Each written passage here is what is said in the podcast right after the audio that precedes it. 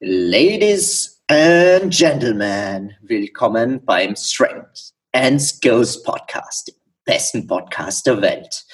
Heute mal zur Abwechslung, I am back mit eurem Host Dennis und meinem Co-Host slash Host Nick Tibusek. Yeehaw! Yeehaw! Boah, feels so weird. Uh, das erste Mal, dass du das anmoderiert hast. Geil. Ja, ja, ich weiß nicht, ob das gelungen ist oder nicht. Ich werde sicher nicht. Ja, war es wunderschön. Sehr gut. You begin? I begin. So, äh, heute wir, haben wir einige Sachen zu besprechen. Erstens, wo ist Dennis die ganze Zeit geblieben? Ja, dazu kommen wir eh gleich. Und heute haben Nick und ich äh, einige Fragen vorbereitet. Und zwar drei Fragen, die ich gern Nick stellen würde und drei Fragen, die mir gern Nick stellen würde. Und ja, äh, wir werden sie beantworten. Ich kenne die Fragen nicht, die mir Nick stellen will. Nick kennt meine Fragen nicht. Und ja, das wird ein Spaß. Und ich glaube, das ist eine Serie, die wir dann weiter äh, führen werden, auch mit euren Fragen. Und also so, so eine richtige Ask-Serie, wo du die Möglichkeit hast, Weighted Experten zu fragen oder, oder den Skill-Experten. Genau, oder den Skill-Experten. Also, wenn ihr äh, gerne uns Fragen stellen möchtet zu spezifischen Themen, dürft ihr das sehr gerne machen. Schickt die einfach entweder über Instagram oder äh, per Mail ähm, an uns. Ihr findet in den Show Notes alle Daten dazu. Ähm, ja, das ist eigentlich so das Ding. Ähm, ja, Dennis, wo zur Hölle warst du die letzten sieben Folgen? ja, ich war eh da, aber ähm, ich äh, schließe gerade mein Pharmaziestudium ab, wie vielleicht einige von euch wissen, und habe äh, eine letzte Riesenprüfung äh, noch vor mir und habe die letzten eineinhalb Monate eigentlich mit äh, Lernen verbracht und bin nicht aus dem Haus und äh, werde den nächsten Monat noch weiter lernen, wobei ich jetzt ähm, mir eine bessere Zeiteinteilung habe, sagen wir, und etwas weniger trainiere und dadurch eigentlich jetzt schaffe, also wieder mir Zeit genommen habe, Podcasts aufzunehmen und, äh, und ein soziales Leben zu haben, weil äh, das ist mir echt abgegangen, ja. Also ich war hier und gleichzeitig nicht hier. Schön, dass du wieder da bist. Ja, es freut mich auch. Es hat mir gefehlt. Aber englische Episoden haben wir geschafft, zwei aufzunehmen. Ja, stimmt. Ja. Das Gott sei Dank wenigstens das. Ja, geht sie euch anhören. Da reden wir über RP und RIR, by the way. Vielleicht nehmen wir das auch mal auf Deutsch auf, aber vielleicht auch nicht. Ja. Besser, du hörst beide Podcasts. Ja, genau. Oder stell eine Frage. Was ist denn eigentlich RPE? Scheiße. Scheiße. Okay. Wollen, wollen wir beginnen? Woll, ja, wir wollen beginnen. Wir, wir, wir beginnen unsere, unsere neue Reihe Ask Nick, Ask Dennis. Ja. Und, ähm, ich, ich, ich bin frech, ich fange jetzt einfach an, dir eine Frage zu stellen. Ja, ich habe Angst. Ähm, meine, meine erste Frage, die interessiert mich tatsächlich sehr. Ähm, dazu muss man ein bisschen Hintergrund erklären. Ähm, Dennis ist ja jemand, der eigentlich aus dem Skillbereich kommt und dementsprechend, der Kerl hat Beine geskippt. und ähm, er hat dann irgendwann angefangen, Beine zu trainieren. Ich glaube ab September, August? Äh, September, uh, seit vier Monaten sagen wir jetzt dezent eigentlich. Das und schwer. Er, hat gefühlt immer im Kopf gehabt, dass das seine Skills komplett versauen wird, wenn er das tun wird. Mhm. Und ich hatte die Erfahrung gemacht, dass zum Beispiel mit Lennart, der früher bei uns war und den wir dann an Dennis abgegeben haben, weil es Sinn gemacht hat, weil Dennis einfach der bessere Skill-Experte ist, ähm, dass Lennart halt Beine hat und dass das eigentlich in seinen Skills nicht beeinflusst hat von meiner Sicht aus. Mhm. Und ich würde eigentlich sehr gerne von dir jetzt mal so aus den rückblickenden Monaten hören, wie viel Einfluss hat das Beintraining auf deine Oberkörperperformance? Also mir ist durchaus bewusst, dass du deutlich mhm. weniger machst mittlerweile, mhm. ähm, weil du jetzt gerade mal einfach mal ein bisschen anderen Fokus gelegt hast.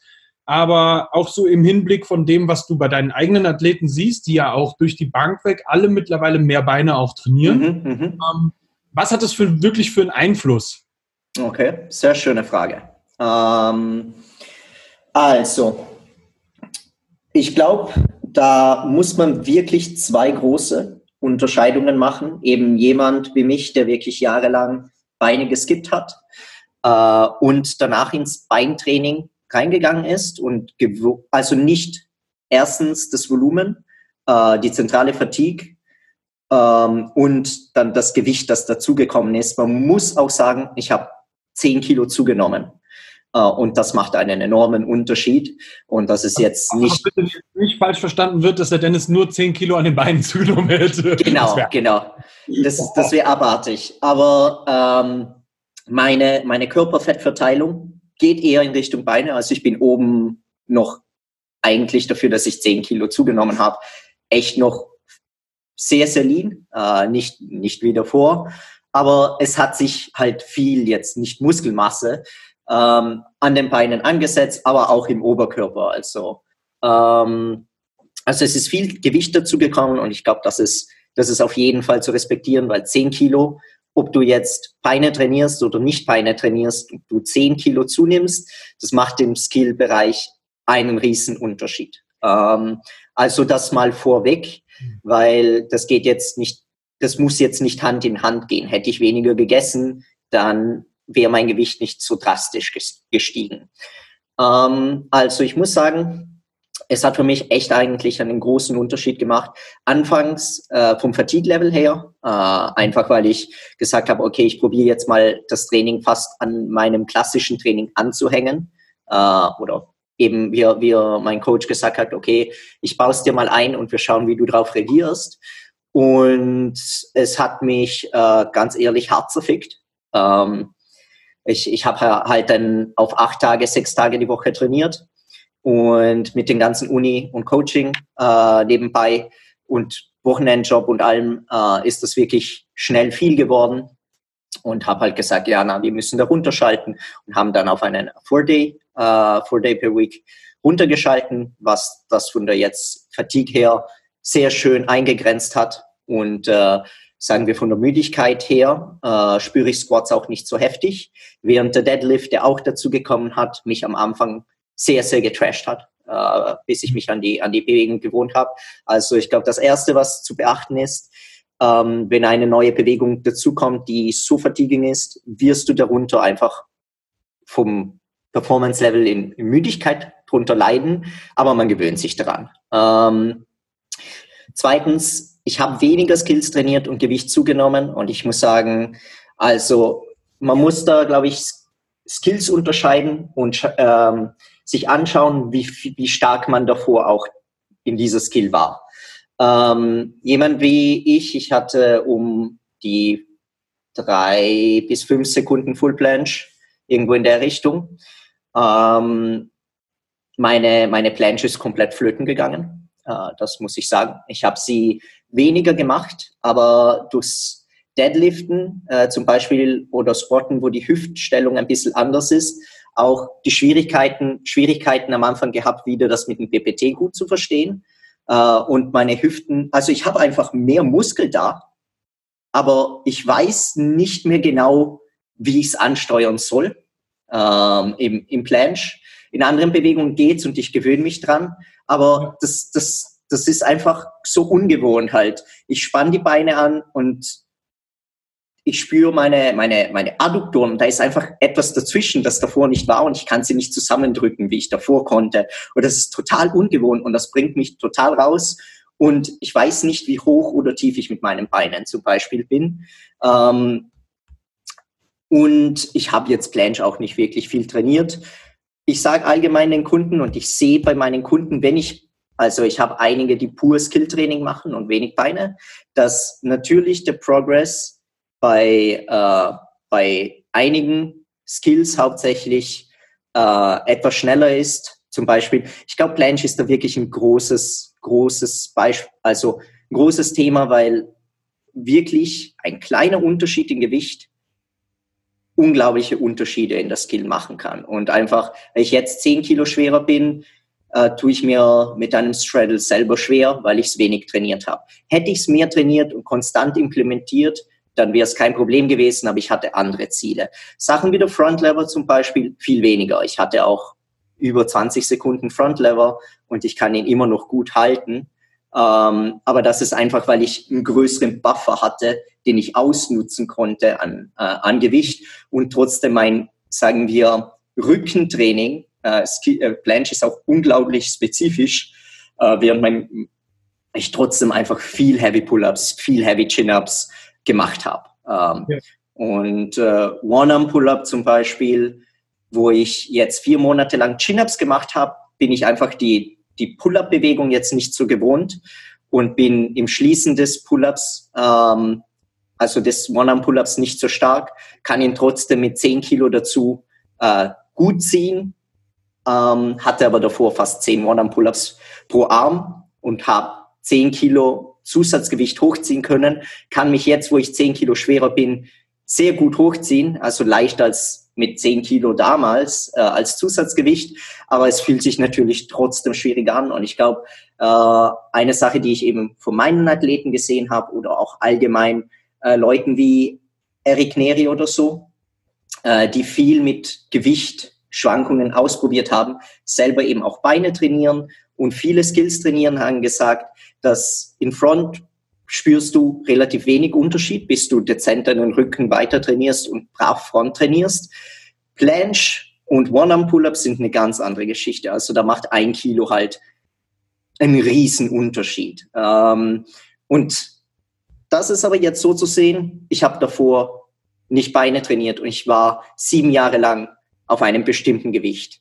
Aber wenn jetzt jemand zu mir kommt und von Anfang an das Beintraining reinbekommt, wir die Gewichtszunahme langsam kontrollieren und der sich die Strukturen sich langsam daran gewöhnen, sicher wird er etwas länger brauchen. Also da, da gibt es keinen Zweifel und ich sehe es auch, Leute, die Beine trainieren, brauchen halt auch einfach etwas länger, weil erstens, sie trainieren mehr, da ist mehr Volumen und das ist einfach so.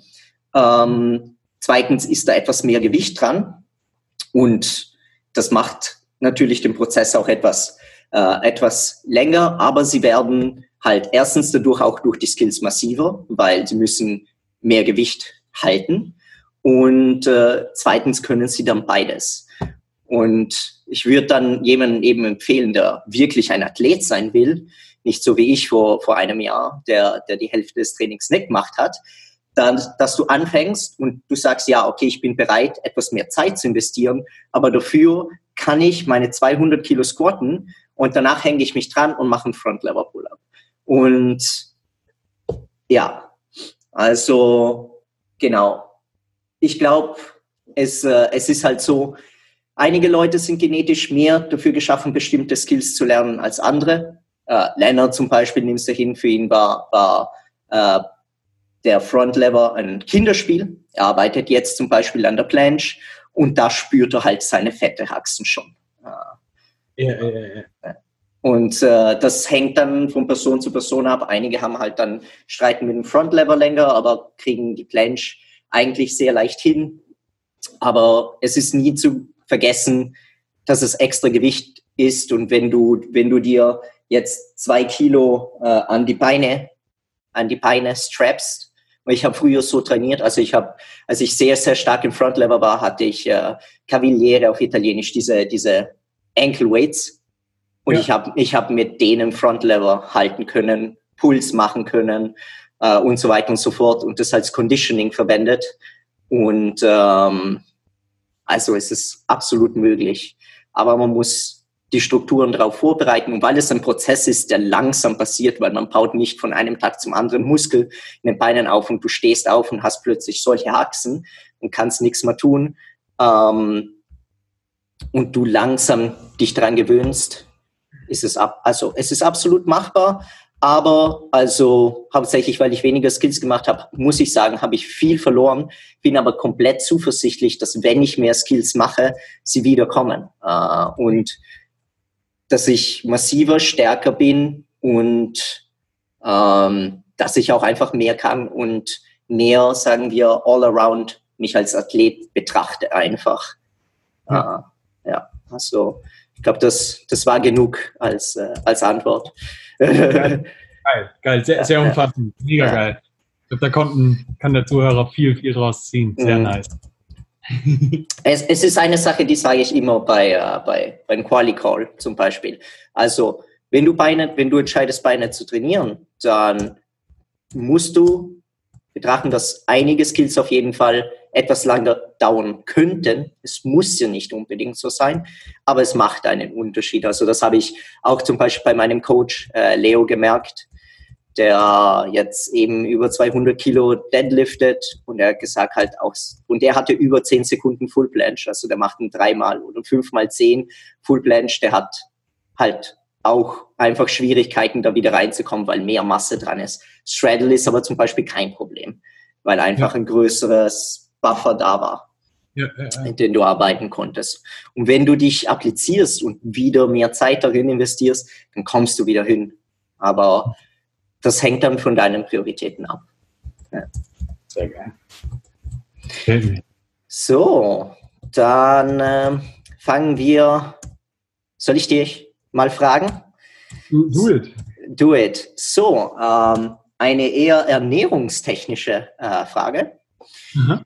Ähm, wann einen Kaloriendefizit eher einstellen bei einem Athleten? Ähm, in einer Phase, wo sie eher ein hohes Volumen haben oder eher ähm, in einen, sagen wir, Intensity-Zyklus, wo deine Präferenzen liegen, dann abgesehen vom, vom Wettkampf jetzt äh, und warum?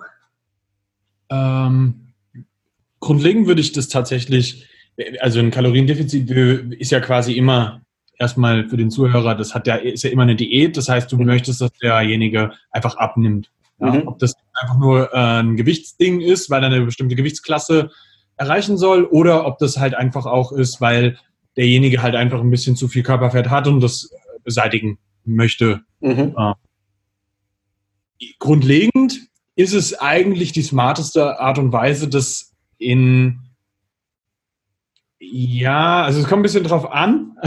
die Antwort ist immer, es kommt ein bisschen ja. drauf an.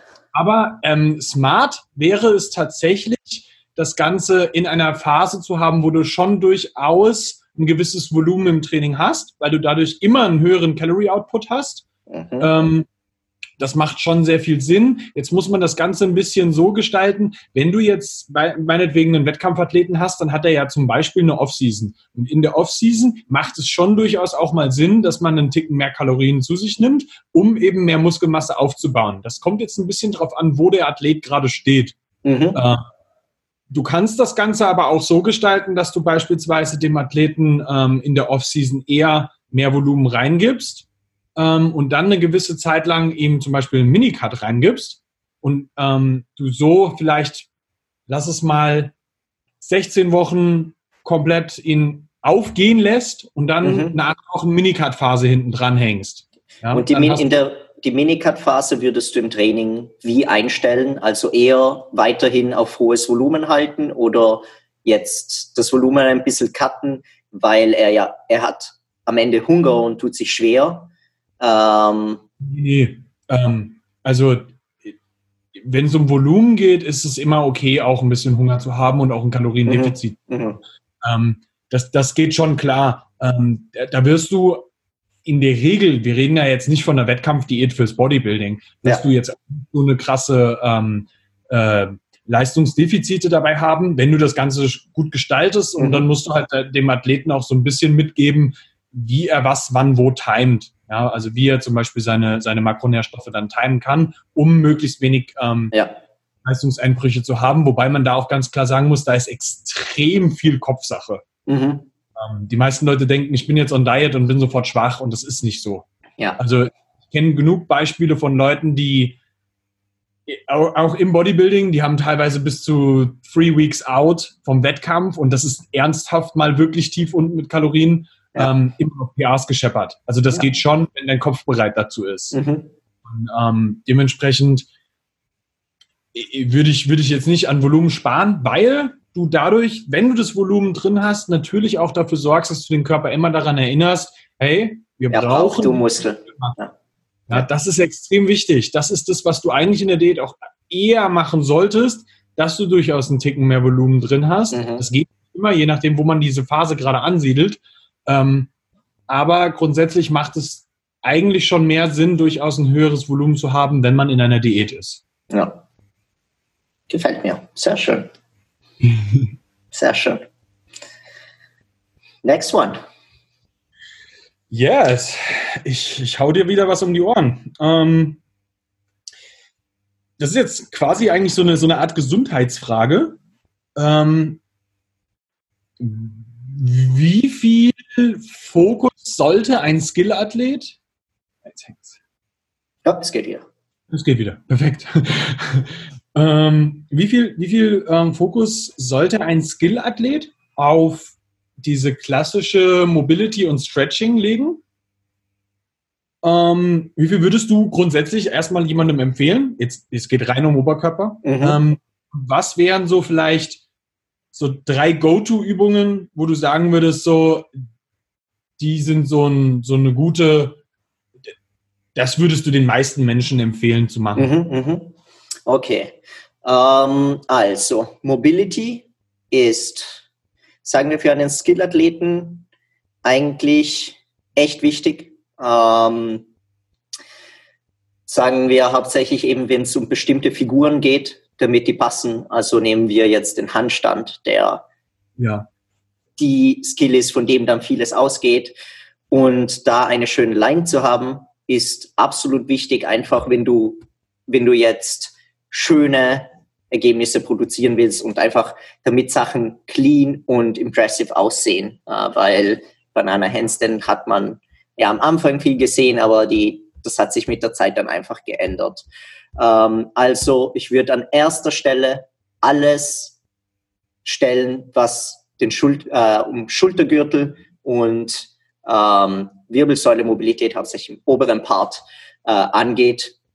Und da einige Übungen, um, äh, um die schön aufzustretchen und ähm, einfach um eine gute, gute Line haben. Also Dislocations, Dislocation mit Loop Band, ähm, als zweites ähm, würde ich, und das ist eine Sache, äh, die habe ich selber erfahren müssen, also bei Planche und noch mehr Maltese, äh, wenn man viel in dieser Protraktion arbeitet, ähm, also erstens wirklich verstehen, was Depression heißt, auch wenn du in Protraktion mit dem Schulterblätter bist.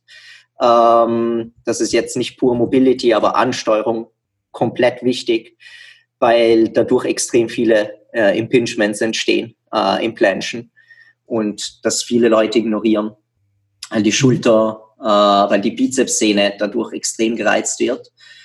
Und ähm, wenn man die Planche richtig ansteuert, dann wird der Serratus äh, anterior sehr, sehr stark angespannt. Und der gehört äh, geöffnet und sogar ein bisschen durchmassiert ab und zu. Der spannt sich sehr, sehr leicht an und der blockiert dich dann wirklich. Äh, dann kann es sein, dass sich die subskapulare Szene zum Beispiel entzündet. Also wirklich diese, ähm, diese Errors unglaublich wichtig. Äh, da kann man sich zum Beispiel gegen eine Wand lehnen, stretchen, Lat Stretches machen. Das hilft auch extrem, einfach um diese, diese ähm, Teile offen, also offen zu halten und durchmobilisieren. Ähm, genau. Ich glaube, das sind die zwei äh, größten Sachen. Dann, wenn man viel am Bizeps arbeitet, ähm, den, äh, den Brachialis, unglaublich wichtig, den zu konditionieren und dafür Stretches machen, damit du auch äh, in der Planche eine schöne Extension in den Ellenbogen hast. Äh, das ist jetzt nicht nur eine optische Komponente, sondern wenn du es immer Bandarm machst, weil dein Bizeps eben auch zum Beispiel verkürzt ist und du dann mal in die Hyperextension reinrutscht, wenn du äh, gerade äh, eine extreme Belastung drauf hast, so entstehen, äh, so entstehen äh, Verletzungen. Also ja. ja. Und durch die viele Protraktion und eben vielleicht auch viele Stippel, Dippen, ich glaube, das ist äh, der andere das an, also ein anderer Grund, wo viele Probleme rauskommen und viele Leute das ignorieren, ist äh, der Pectoralis minor. Ja. Äh, der zieht halt immer die Schulter rein. Du bist viel in Protraktion im Planche. Du siehst auch, schau dir die Planche an, die sind, die Schultern sind immer komplett nach vorne gedreht.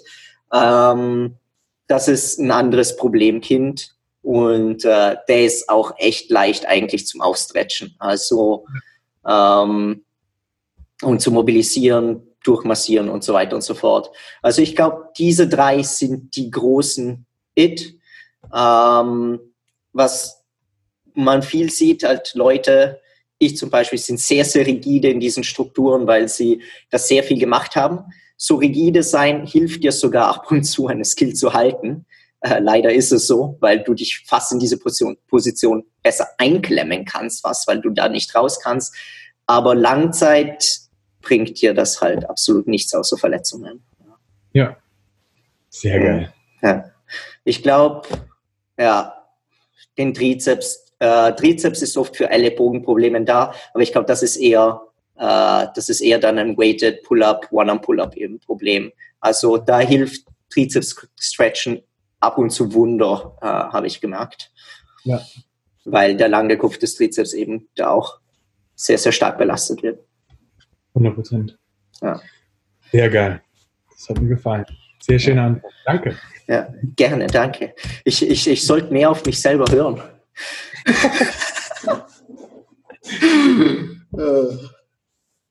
so.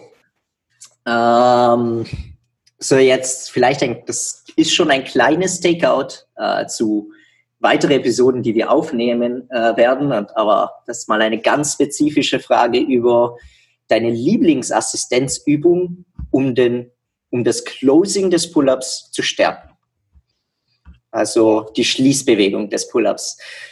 Weil die kann echt gemein sein. Puh. Ich glaube tatsächlich, meine Lieblingsübungen dazu sind, ja, doch, doch, ich, ich würde tatsächlich sagen Banded Pull-Ups. Banded Pull-Ups. Aber äh, mit einem Resistant Band, das halt benutzt wird, wie man ein Resistant Band, wie der Name schon sagt, ähm, benutzen sollte. Mhm, mhm. nicht als Hilfe, sondern tatsächlich als, als ein äh, als ein Hindernis. Als ein Widerstand. Wirklich. Genau. Also, ja. ähm, so dass du die oberste Phase deiner Zugbewegung damit nochmal erschwerst mhm. und dann lernst, weil das ist, glaube ich, ähm, ein, etwas, das, das sehr vielen Pullern durchaus passiert. Die sind stark und die sind vor allem oftmals stark im unteren Bereich, aber die haben dann oben einen Geschwindigkeitsverlust und werden, oder beziehungsweise einen, einen Zugverlust und werden nur noch durch ihre Grundgeschwindigkeit, die sie in den unteren zwei Dritteln aufgebaut haben, durch den dritten Teil getragen. Und man muss oftmals lernen, diesen dritten Part nochmal ähm, wirklich anzusteuern, dass man da weiter zieht. Mhm. Ja, das, und und das, das lehrt dich ein Banded Pull-Up großartig. Mhm. Ähm, und ich habe da tatsächlich mit relativ vielen Sachen rumgespielt und ähm, habe auch ähm, ausprobiert, ob das vielleicht besser funktioniert mit Holes oben, ob das besser funktioniert mit ähm, eineinhalb Reps und so Sachen. Mhm. Aber man muss ganz klar sagen, ähm, Holes oben sind ganz oft echt ein ganz ekliges Ding für Ellenbogen. Ja. Ähm, die eineinhalb Reps sind ganz oft, dass die dazu führen, dass der Athlet die Technik versaut mit der Zeit für mich persönlich, für mich persönlich, ich mag zum Beispiel die eineinhalb Reps äh, sehr, aber unglaublich aufpassen, auch da mit dem Volumen, einfach, weil Leute zerficken sich da gern die Ellenbogen. Ja.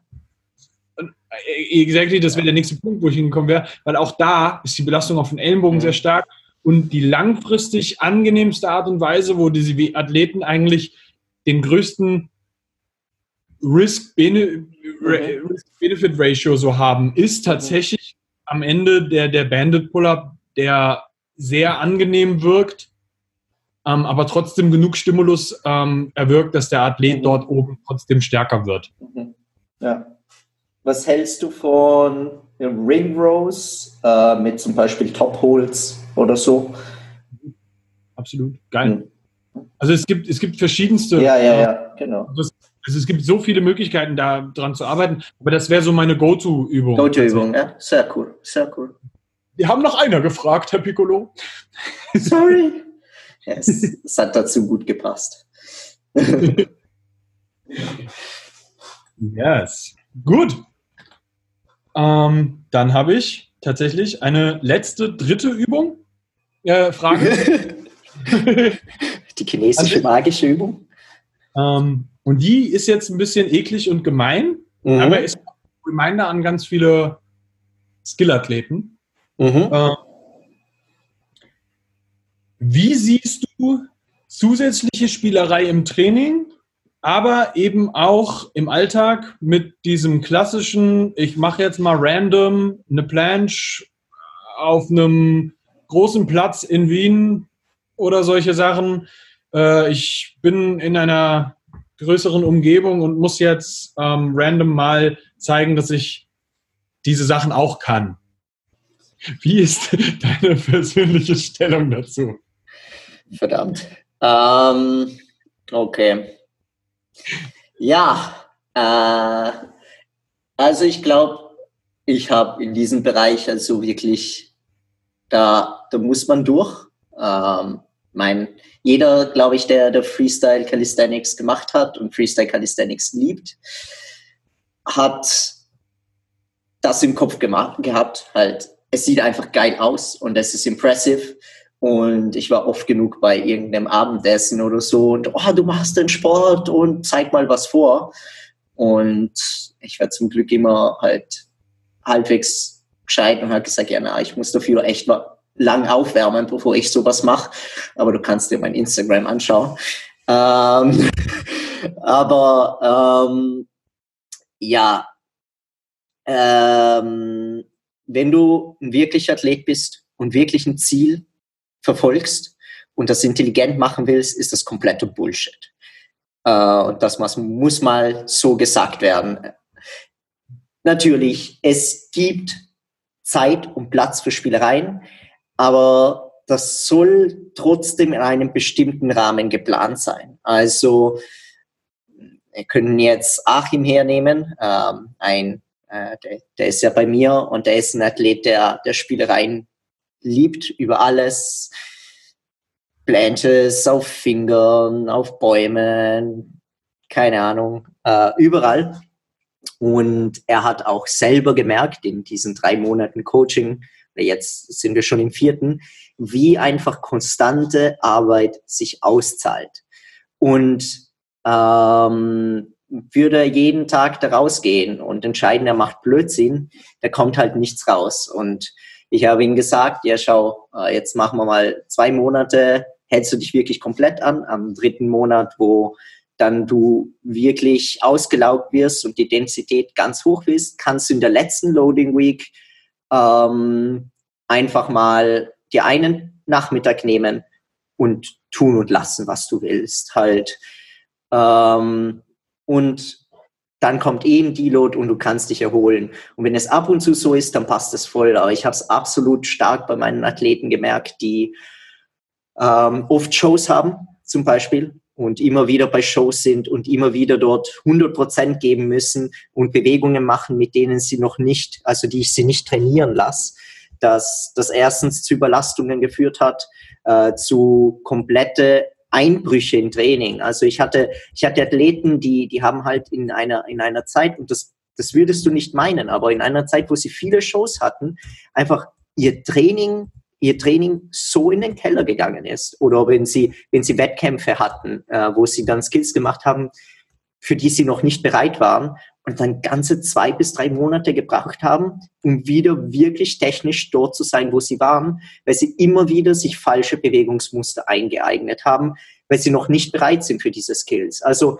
ich würde sagen, wenn ihr es macht, dann macht nicht den man, es ist halt, man ist unter Leuten und man will zeigen, was man machen will, dann mach auch, was du wirklich beherrschst. Nicht etwas, wo du, wo du wirklich gute fünf Sekunden oder zehn Sekunden halten kannst. Äh, ein Frontlever jetzt unaufgewärmt ist für die meisten Leute, also für mich zum Beispiel nie ein Problem gewesen, äh, einfach weil ich diese, diese Bewegung gut spüre. Für eine Planche muss ich mich eine halbe Stunde aufwärmen, sonst reiße ich mir alles raus. Und dann kann ich in drei Sekunden Frontlever halten und das ist okay und das macht weder meinem Training etwas noch mir selber was, ähm, wenn es einmal so ist. Aber ich kann den halt 20 Sekunden lang halten. Und wenn ich aber jetzt eine Planche raushaue, die ich, eine Full Planche, wo ich eigentlich die ganze Zeit nur noch im Straddle trainiere in meinem Training oder gar nicht im Advanced Tag, ja dann erstens, du riskierst dich zu verletzen, zweitens halt, ja, das ist halt nichts. Also es hat seinen Platz, ähm, aber man muss es intelligent angehen und es ist nicht, ich bin jetzt mal einfach unter Freunden und ich hau das ohne Ende raus, weil bis du jung bist, kannst du es machen. Und irgendwann einmal beißt dich das im Arsch. Und ähm, und dann zahlt man die Konsequenzen. Und die ganzen Leute, die sich in diesem Sport verletzen, es kommt meistens aus äh, sowas. Man macht mal was, wo man unaufgewärmt ist, zieht ein Hefeste oder so und äh, es macht einen riesen Unterschied. Also ich habe echt bei einigen Athleten, ich habe es halt, ich meinte, also ich wusste, es macht einen Unterschied, aber ich war geschockt, wie lange einige Athleten gebraucht haben von mir, um sich davon zu erholen. Also von einer intensiven äh, Trainingsphase. Und die, die Überlastungen, die sie hatten, wie viel wir drumherum dann arbeiten mussten, weil sie halt ihre Shows hatten. Und ich ihnen natürlich sage, ja, äh, gib nicht Gas, aber dann sind, weißt du, die ganzen Menschen dort und du bist vor, vor Hunderten und Menschen und dann ist Adrenalin auf 9000 und dann haust du halt raus und ich meine, sind dann jüngere äh, Jüngere und es ist natürlich verständlich und ich will ihnen den Spaß nicht nehmen, aber es hat Konsequenzen und damit müssen sie dann leben. Ja. ja. Sehr geil. Gute Antwort. Hm. Das war wichtig. Das war, das, ja. Das war wirklich wichtig. Also ich bin sehr diplomatisch und ich glaube, das war diplomatisch genug, aber einige Sachen gehören gesagt.